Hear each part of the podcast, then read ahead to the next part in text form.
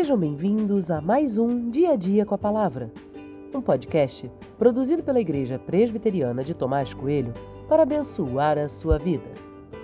O título de hoje é Relacionamento com Deus e uma noite de sono bem dormida. E tem por base o texto de Salmos 4, 8, que diz: Em paz me deito e logo pego no sono, porque só tu, Senhor, me fazes repousar seguro.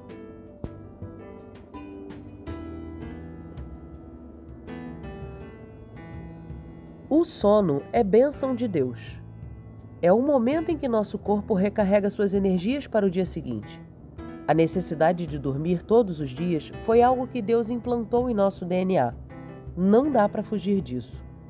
Passar dias acordado é loucura. Chegaremos à estafa logo se não dormirmos diariamente. Noites mal dormidas são o prenúncio de um dia difícil. Não recuperados do dia anterior, como poderemos viver um novo dia? A falta de descanso provoca fadiga, incapacidade de raciocinar entre tantas outras coisas. Não dormir direito pode ter a ver com uma doença, é preciso investigar. Dentre elas está a apneia do sono, que atinge muitas pessoas no mundo inteiro. Mas não dormir direito também pode ser um sintoma de outras doenças, e no caso me refiro às doenças emocionais, ansiedade, burnout, depressão e tantas outras que afetam diretamente o sono.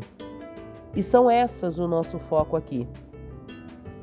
Ao dizer que dorme rápido e dorme bem, o salmista não está apenas dizendo que seu sono é fantástico.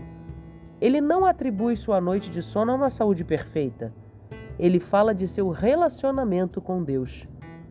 É esse relacionamento que impacta toda a sua vida. Se estamos preocupados e a preocupação nos tira o sono, é porque não a entregamos a Deus. Logo, a perda do sono é um sintoma e algo precisa ser feito. Se está passando por lutas, entregue-as todas a Deus. Seu sono será seu exame prático.